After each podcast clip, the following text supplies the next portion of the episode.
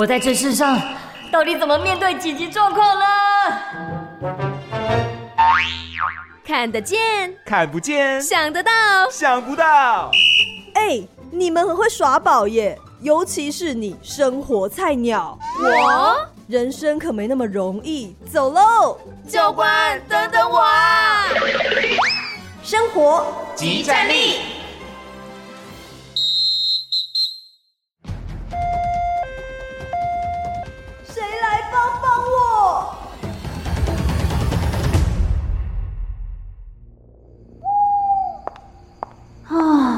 已经十二点了，今天好累哦。嗯，奇怪，怎么有脚步声？我家是小巷子，应该不会有人啊。不管不管，赶快回家好了。不是吧？怎么跟了一个男生啊？还越靠越近。难道我被跟踪尾随了吗？怎么办？嘿嘿嘿，不准跑！嘿嘿嘿。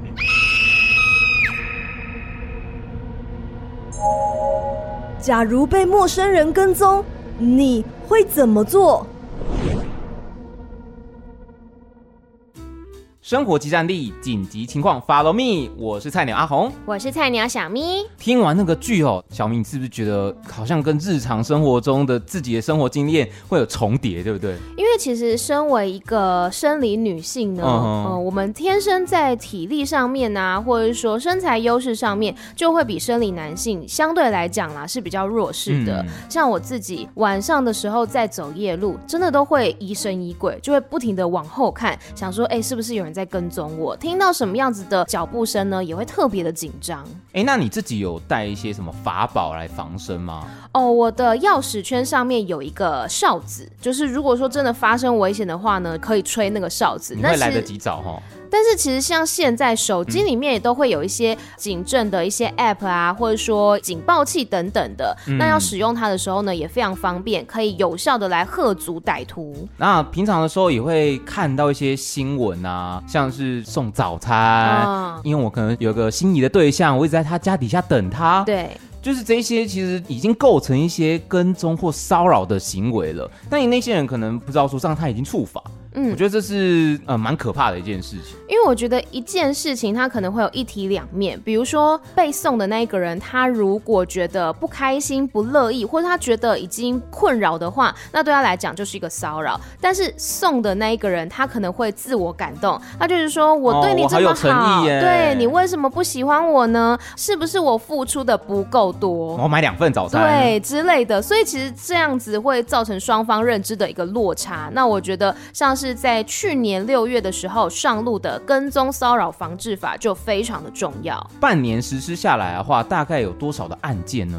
其实从去年的六月份上路，一直到今年的一月份呢，全国受理了大概有一千八百六十个案件。我觉得其实还算是蛮多的。我觉得另外一部分是说，不只是有女生而已哦，男生也有可能会遇到这样的情况。所以认识所谓跟踪骚扰的范畴，是所有人都需要知道的。所以，到底跟踪骚扰防治法它所包含的范畴有哪一些呢？接下来就要请教官来解答喽。Go！呼叫呼叫，请求支援！教官神救援。来到今天的教官神救援，今天邀请到这位教官呢，是台北市妇幼队的黄银慧副队长。你好，各位听众，大家好，我是台北市政府警察局妇幼警察队的副队长黄银慧。是副队长，我们先请您介绍一下妇幼队本身平常在做的事情有哪一些呢？主要所谓的妇幼案件，比如说性侵害啊、性骚扰啊、跟踪骚扰啊、数位性暴力影像这样子，还有家暴，我们的专责就是这个范围的案件。是刚刚讲到的这些内容呢，其实跟在一百一十一年六月份的时候上路的跟骚法，其实有蛮大的关系的。是是。那么可以请副队长来帮我们介绍一下，说，哎，在这个所谓的跟踪骚扰防治法当中，大概有哪一些的样态？所谓的跟踪骚扰行为，是指的是以人员、车辆、工具、设备、电子通讯、网际网络或其他方法，对特定人反复或是持续违反其意愿。且与性或是性别有关的行为，使之心生畏怖，足以影响其日常生活或是社会活动。又有分成八种的行为太阳。嗯，第一个就是监视、观察、跟踪或是知悉特定人行踪。啊，比如说，好像知道对方的上班地点，就会跑到他楼下去看他几点上班啊，哦、几点下班啊，或是说在对方住家的楼下就看他有没有出门。好恐怖、哦！这个就是所谓的监视观察。第二种行为样态就是盯梢、守候，或是尾随，或是其他类似的方法接近特定人的住居所、学校、工作场所，或是经常出入或是活动之场所。再来第三种就是对特定人为警告、威胁、嘲弄、辱骂、歧视、仇恨。贬义或是其他相类之言语或是动作，所以不局限在实体层面，网络上这些也算是吗？是的，是的，是的。再来第四种就是以电话、传真、电子通讯、网际网络或是其他设备对特定人进行干扰。那第五种呢，就是对特定人要求约会、联络或是其他追求行为。比如说，呃，一直送礼物、送早餐等等的行为。第六种就是对特定人寄送、展示或是播放文字啊、图画、声音、影像或是其他物品。那比如说，在对方上班的地方或是住居所的门口举牌示爱，就说我爱你啊，然后嫁给我啊哇 之类的，其实蛮骚扰的。那第七种是向特定人告知或是出示有害其名誉的讯息或是物品。在第八种就是滥用特定人资料或是未经其同意订购货品或是服务。这八种行为太样就是。那阿红，你要不要猜猜看？就是在这一些的行为当中，自从跟骚法上路以来，你觉得它发生的对象会主要是在谁呢？我想应该女生会居多吧。呃，我们这边的统计数字哦，跟警政署基本上是差不多的。比如说，行为人的比例都是以男性为大宗，大概占了八到九成。哦，那台北市的资料也是百分之九十，但是被害人的部分。刚好相反，男生是大概是一成左右，嗯、女生大概就有九成这样子。嗯，所以就是实际上，其实男生女生都会遇到这样的情况。哦，当然当然，对。其中就是也有说是同性间的跟骚，或者有一些是根本不知道是谁，他是匿名的跟骚。那阿红，你觉得是认识的人骚扰，还是不认识的人骚扰比较多呢？我觉得是不认识的哦，陌生的人是。那副队长真的是这样子吗？嗯，其实，在我们的统计哈，就是说。跟踪骚扰案件的双方的关系，就台北市六到十一月的跟踪骚扰案件双方关系部分，单纯跟踪骚扰的双方当事人，就以陌生的关系是最多的，哦，然后追求的关系就次之，跟警政署的统计的结果大概就也是差不多就是这样子。那小蜜，你觉得哪一种的样态的比例是最高的呢？我觉得，因为现代人他的科技比较进步嘛，所以他比如说传讯息啦，或者说网络上面的互动也很多。我在猜，应该是网络上面的这种骚扰会是比实体的还要高吧？是吗，副队长？警政署统计最常见的三大样态就是通讯骚扰，就占了百分之二十四点八。嗯，那盯梢尾随就二十一点五。对，监视观察是十七点五，就是这三大样态是最多的。那本局在受理的时候，都会依当事人的需求提供强化的安全作为，比如说我们针对他的住家加强巡逻，对，巡逻的密度啊。提供被害人建立他自我保护的观念等等这样子。那其实刚刚讲到说，除了在网络上面的这一种，比如说匿名的啦，然后讯息的骚扰之外，其实呢，在现实生活当中，如果我们真的在路上走路，发现说后面有人在跟踪我，我应该要怎么样反应啊？第一个要件哦，一定要冷静。第二个哈，就是要收集证据，记录下跟踪骚扰的过程，比如说是时间啊、地点。好，对方的特征，还有他往哪个方向逃逸，尽可能的记录下来。那如果碰到的话，除当场呵斥他，或者寻求周边的民众协助报警外，不要跟对方正面冲突，这是很重要。哦、因为你只有一个人，对方如果说身材很高大，你根本不可能跟他硬碰硬。对，保护自己的安全是优先要做的哈。建议往亮光、人多的地方移动。嗯，第二个就是说，你要看路口有没有监视器，往那个地方走，或者说 seven 全家非常多，就赶快进去跟店员求救，请他帮你报警，哦、这个都是可以做的。是。然后另外就是我们北市警政 APP 也可以建议民众都可以下载哈，里面有那个求救铃，还有警示跑马灯的功能。哦，就是这个是警铃的声音，对，可以引起旁边的人的注意，都可以透过警笛的声音呢、啊、吓阻行为人，或是在没有办法出声的状态下，或是不想惊动行为人的情况下，使用跑马灯求救。哦哦，可以请周边的人协助报警，也可以使用视讯或是简讯的功能报案求助。嗯再来就是，如果说有派出所，也可以到里面去报案，这样子。那报警的时候，我们会需要提供什么样的证据或是说明呢？对方骚扰你的，比如说是讯息内容啊，有你有录音档，或是其他收集到的证据，都可以提供给警方，然后我们会依法查处。嗯、第二个就是说，你如果遭盯梢守候的时候，搜证的内容尽量聚焦在他的多次行为，比如说。啊他又出现了，你就拍个照。那下一次他又出现，你再给他拍个照。哦、多次的搜证，你就可以证明他是反复的实施。另外就是可以建议用手机的拍照功能，自动记录时间跟拍摄的地点。嗯，它可以记录说他跟踪的路线，路径是怎样，嗯、都可以提供给警方侦办的一个资讯。对。那另外就是说遭网络骚扰的时候，麻烦就是全荧幕截图，哦、你不要挑那个对自己有利的啊，不可以断章取义。不是说我屌了他脏话这行不行？不行，哦，不是哦，就是全部整个全部过程，对，整整个过程都要记录下来。嗯，再来就是对话或录音，还有对方的骚扰的行为影像，完整的保留。在第四种状况，就是说遭陌生人跟踪尾随又偷拍的时候，千万不要急着说要求对方把手机照片删除。哦，因为你等于说让他的证据不见了。对，你可以先把它拍下来，嗯，再要求对方删除。是。另外留意，就是说过程有没有其他人看到？对，有没有证人可以帮你证明这件事情？嗯，这是很重要。事后的调查，这个证人就占了关键性的因素。我们警察在调查后，如果说发现有跟踪骚扰行为、有犯罪嫌疑的时候，我们会依职权或是征求被害人的同意，核发书面告诫给这个行为人。嗯。如果说他在两年内再有这种跟踪骚扰的行为，这个被害人就可以跟法院申请保护令。是，今天跟大家介绍了跟骚法，到底如果我们真的遇到的时候，要如何保护自己，不要惊动到对方？那可能就要有一些防身的方法哦，防身术。没错，待会呢，我们就要来体验所谓的防身术，有哪些绝招是我们可以先学起来？如果未来有紧急危难的时候，我们可以拿来应用的。接下来我们就菜鸟出任务喽。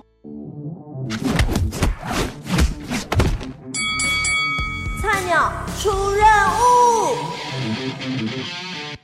菜鸟出任务，我们现在呢，其实来到了一个跟刚刚所在位置不一样的地方。这个竞技练习场。没错，我们要请副队长来帮我们介绍一下，这个我们所在的场域是什么呢？哦，这里是我们的体技室，我们平常常年训练就是在这边练习。这边的场地可以做一些综合逮捕术啊，或是一些健身的这些项目，嗯、我们都是在这个利用这个场地来做。那我们今天在这个场地要做些什么事情呢？小明，我们要来学习，如果说真的有歹徒，或是说那种。可疑的人，他从后面跟踪你，甚至是要去触碰你的话，这个时候我们应该要怎么样来保护自己呢？我知道你第一个一定是尖叫，我会 引起周边的人的注意嘛，哦、看有没有人来救我。啊、所以，我们今天呢就要请副队长跟同仁们来帮我们哎示范一下，并且讲解说到底有什么样的方式是可以保护我们自己的。是不是有些观念要先跟大家分享一下？对对对对对，在我们演练之前呢，我先做一些观念的建立哦。我今天不是要跟你讲说啊，歹徒出了哪一招，你要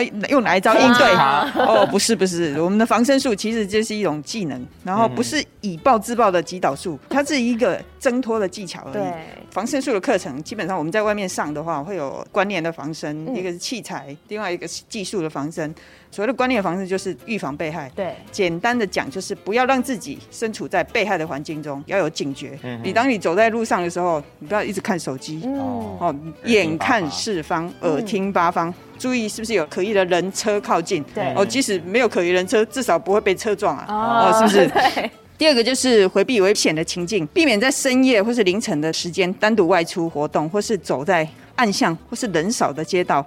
再也就是冷静面对危机，先拖延时间，假意配合，然后再找机会、找时间、找方法逃开。比如说，你可以跟歹徒说：“哦，我现在生理期啊，或是我怀孕啊，或是我患有高危险的传染病，比如说我确诊了，哦，都可以。”再来就是迅速逃离现场。第一个就是找人多亮的地方，第二个就是赶快求助。对，嗯哦，再来就是善用身边的器材，还有掌握以硬击软的技巧，就是说你身体的比较硬的部位，拳头、肘、手肘、膝盖、脚脚跟，跟，哦，这个都是可以应用的。用这些比较硬的地方去攻击歹徒比较脆弱的地方，眼睛、鼻子。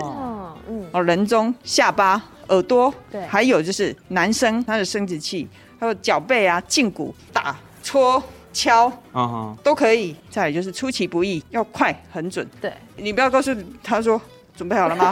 我要攻击喽！哦，那他准备好了以后，你才要攻击。那 PK 是不是对对，智商有个关键就是快很准。对，争取那个他暂时失去行动能力的时间，然后赶快逃跑。刚刚已经教导了基本的观念了嘛，那当然我们希望不要硬碰硬，我们可以对争取更多的逃生的空间，这样。那应该有一些设备应该是可以争取那个时间，像什么防狼喷雾啊，对不对嗯，？或是我们自己随身有没有哪些东西是可以拿来应用的呢？本来我还想折凳，对不起，不好意思。呃，随身携带或是善用身边可以使用的防身器材，就像哨子啊、警报器啊、手电筒、雨伞、发夹、钥匙、笔、嗯树枝、沙、石头、防狼喷雾器啊。那喷的方向你要注意风向，不要风对着你吹，然后你对着它喷，然后就嗯完全喷到自己了。哦对哦，其实女生穿高跟鞋尖尖的也可以，也可以拿来做防身事。最重要的就是用硬的东西攻击它弱点。以硬击软。对对对，那今天假如说真的没办法，挣脱不掉，他要钱，给他钱，这都是身外之物。那如果说你真的遭害了，保存证据，留得青山在，不怕没柴烧。哦，保全自己的生命，有生命才有后续的人生。不要跟他硬碰硬了。对，没错。那我们刚刚呢，副队长已经跟我们来介绍到很多的，不管是观念也好，或者说器具的应用。那接下来我们就要来实际的演练一下了。我现在讲的就是说，你这个器官你可以怎么攻击？对当然你在实际碰到的时候，你就是随机的运用，嗯嗯好吧？那我们先示范，就是说，像眼睛就用戳的，是下巴用推，这是破坏重心，啊这是一个重心的由下往上推对子对对对对。然后说耳朵就用轰的，两只呼巴掌手，的感觉，对对。啊，因为耳朵非常的脆弱。对，手掌弓起来，然后又留一点空间。，对对对，整个说你把那个空气整个灌灌到他的耳朵里面。啊。比如说啊，那耳朵拿个笔戳进去，可以呀、怎么不可以？哦 是是。是，如果你手边刚好有这样子的工具的话，是是是是是。然后比如说心窝，假如说你是他从后面包住你，对。就用手肘往后顶。对哦，类似这样这样啊。如果是正面的话，正拳攻击。再来就是一直攻呢，就是用你五根手指头欺负他一根手指头，啊。找一根你握得到的，对，马上往反方向折哦，因为它会很痛，它可能就会松开，，对对对，然后我就可以赶快趁这个机会就赶快逃跑。你不要想说我还要再打他，把他打倒，嗯。不可能，赶快逃跑。再来就是男生的下裆是。怎么攻击？踢，哦，没错，巷子内吧？巷子内的人。用膝盖啊，对，像膝盖用膝盖顶。那假如说今天他从后面抱住你呢，脚后跟踢上去吗？你踢得到的话，当然可以。如果这个时间点是可以的话，当然是这样做是。是可以的。对，如果说脚很短，它又高，够不到，对。手啊，敲，啊，再来你敲不到，如果说空间不够，抓。捏爆橘子，懂吗？OK，这应该不在等一下的体验范围内啊。看看哦，看看哦，没有。让他痛，对。你要争取那个逃跑的时间。嗯，OK，然后再来小腿骨，用脚后跟踹他对踹他直接踹，或者说你今天有穿高跟鞋，对，哦。你要直接踩到脚背，哇，踩，超痛。然后拧一拧，哦。你对，踩了要拧一像踩，蟑螂一样，耶超狠的。让他睡。哈，嗯，副队长也是挺狠的。我们刚刚学习到这么多的这个知识，副队长也传授了我们很多的观念。现在我们就要来实际演练看看。我心情有点沉重。好好好，那你现在是要模拟一个夜归女子，那阿红要饰演什么呢？我就是即将被你袭击的尾随的男子，对，你可疑男子是加害人。好的，好，好，那待会我们应该会从后面，如果环抱住小咪的话，那他待会应该要怎么做呢？记得我刚刚讲过，所有的都可以做。是好的，所有的都可以做，我会使出立刻斩斩没有？我们现在是模拟，不是真的 不要把平常出连续怨气现在出在我身上我。使出连续技。OK OK。我现在从后方环抱住，救命啊！有色狼！啊！快很准哦！我使出着急，逃走了。不要等他，他整个抱紧你一抱的时候，受到惊吓，第一个动作啊，迅速往下蹲，他会扑空。对对对，就没有抱住这样。他甚至可能重心不稳之类的啦。那你要学一下这种。可以啊，可以啊。我们现在就是要模拟。对对。那。我觉得还是蹲下还是有用啦。有蹲下蹲下，因为蹲下的时候你通常不会配合的蹲下，就是我也不会料到你会蹲下来，然后你那个重心往下的时候，基本上我很难再持续的抱住你，限制你的行动嘛。那他是从背面的嘛？对。那正面的，或者是我拉住他的手，这不让他离开这个，就甩。小姐，可以用你的 line 吗？小姐，给我你的 line，小姐。不要！救命啊！咬也可以吧？可以啊，可以嘛？直接踢啊！我觉得我刚刚使出咬的那一招也是可以。哎，你刚刚那个就是出其不意，我刚刚真的没有料到，因为我刚刚一直试着跟你保持距离。对，我知道你那个腿的长度不至于要威胁到我。那你那个反咬一口让我吓我一大跳。要我的，我我我就想到就是说，来来，你你你来，你来当副队长。好，现在是副队长要被阿红拉住了。哇！副队长使出了一个一个呼了我一巴掌。对，呼巴掌哎，好快，根本就不用攻击，不用想太多。你要做的是出其不意。我刚刚真的没想到，而且那巴掌来的之快，要是真的呼下去，感受到一股风压，你应该就会立刻放手吧？就真的哎吓到这样子。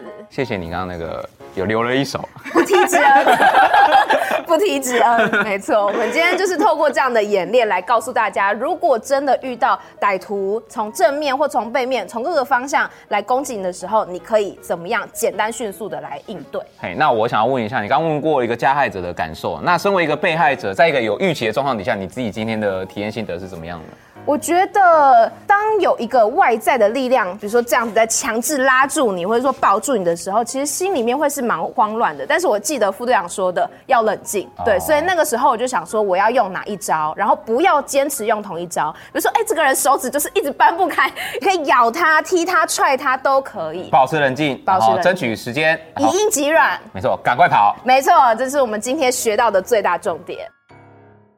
今天今天成果很好啊！副队长帮我们打个分数。如果满分一百分的话，对于今天我们这个会给予我们怎么样分数呢？九十以上，耶、yeah! 获得高分。那最后想要问一下副队长，就是说这些资讯的话，是我们网络上就可以查找得到的吗？哦，对的，对的，我们台北市政府警察局妇幼警察队的官方脸书“台北妇幼玻璃室”。哦，上面都有相关的资讯，各位听众也可以在上面找到相关的资讯，那也可以上线观看我们制作的简易防身术的短片。嗯，那我们今天呢，就再次谢谢我们的黄英惠副队长来跟我们宣导，谢谢你，谢谢你，谢谢大家。